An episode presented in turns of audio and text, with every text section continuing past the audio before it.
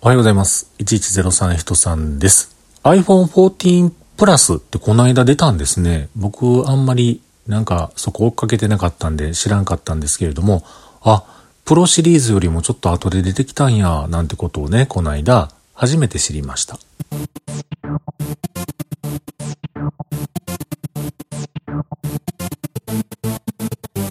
ということで今日も話させていただいております。1103と書きまして、人さんと言います。よろしくお願いします。まあ、iPhone 14 Plus、14、無印の iPhone の最新版の大きいやつがね、こないだ出てきたようですね。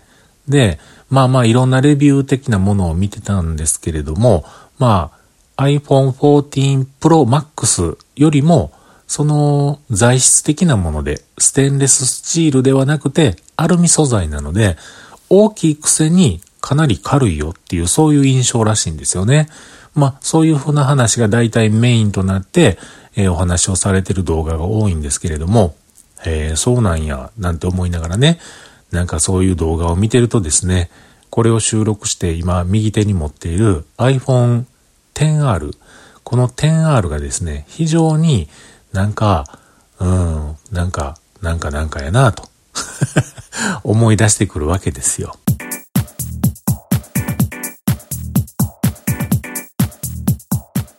うん。この間アップルストアに行きまして、えー、14 Pro Max、いっちゃんええやつですよね。いっちゃんええやつを再びこう手に持って見てますと、あの、アップル純正のマップアプリを見たんですけれどもね、もうね、何ですか？もう、すごく衝撃的でした。何がか。めっちゃ綺麗。この細かさとこの綺麗さは、僕の持ってる iPhone XR と物が違いすぎるぞっていうのを感じました。うん。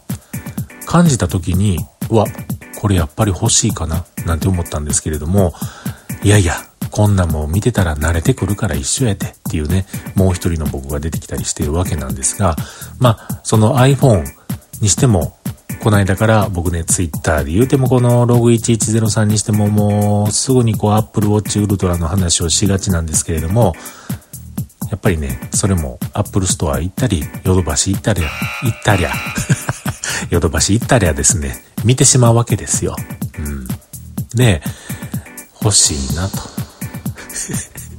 こないだ、こないだこのログ1103でですね、あの、下の根も乾かんうちにこれ言うてますけれども、買いません言うてましたよね。もう今のでええかな思ってやっぱり買いません言うてましたけれども、お店行って物見るとね、欲しいなって思うんですよね。ところがですよ、iPhone 14シリーズにしても、Apple Watch Ultra にしても、僕が手を出さない理由があるんですね。それは何か？そうです。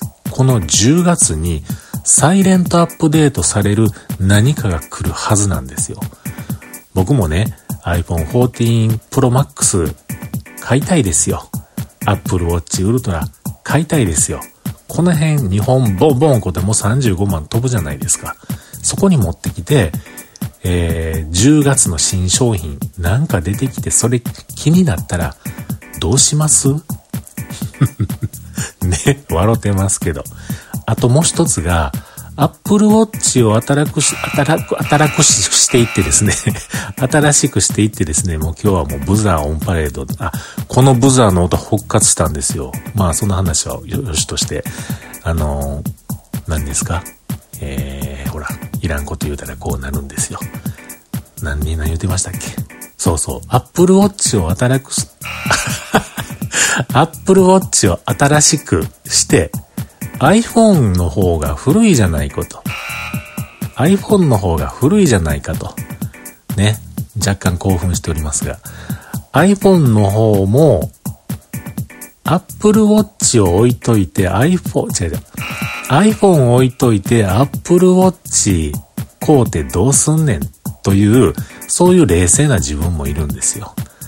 うん、なかなかいろんなこの心理的な足かせ、手かせ、足かせが出てましてですね、えー、買いません。もちろん、えー、お金もそんなに湯水にあるわけじゃないんで、あ、出た買う出た買うそんなことはできません。はい、崩壊につながっていきます。なので、慎重にね、ならざるを得ないのですが、うん。と、まあ、そんなこんなで、えー、今日はね、僕がアップル商品をここ最近我慢してるっていうのはそこにあります。原因はそこにあります。はい。とにかく、えー、Mac も気になってます。そういう意味で。仕事で使うものなので、Mac も気になってます。早く、10月、新商品。サイレントでやっても何でもいいので、早く10月これでした。言うてください。クックさん、お願いします。ちゅうことで、今日はそんなこんなの我慢しているお話でした。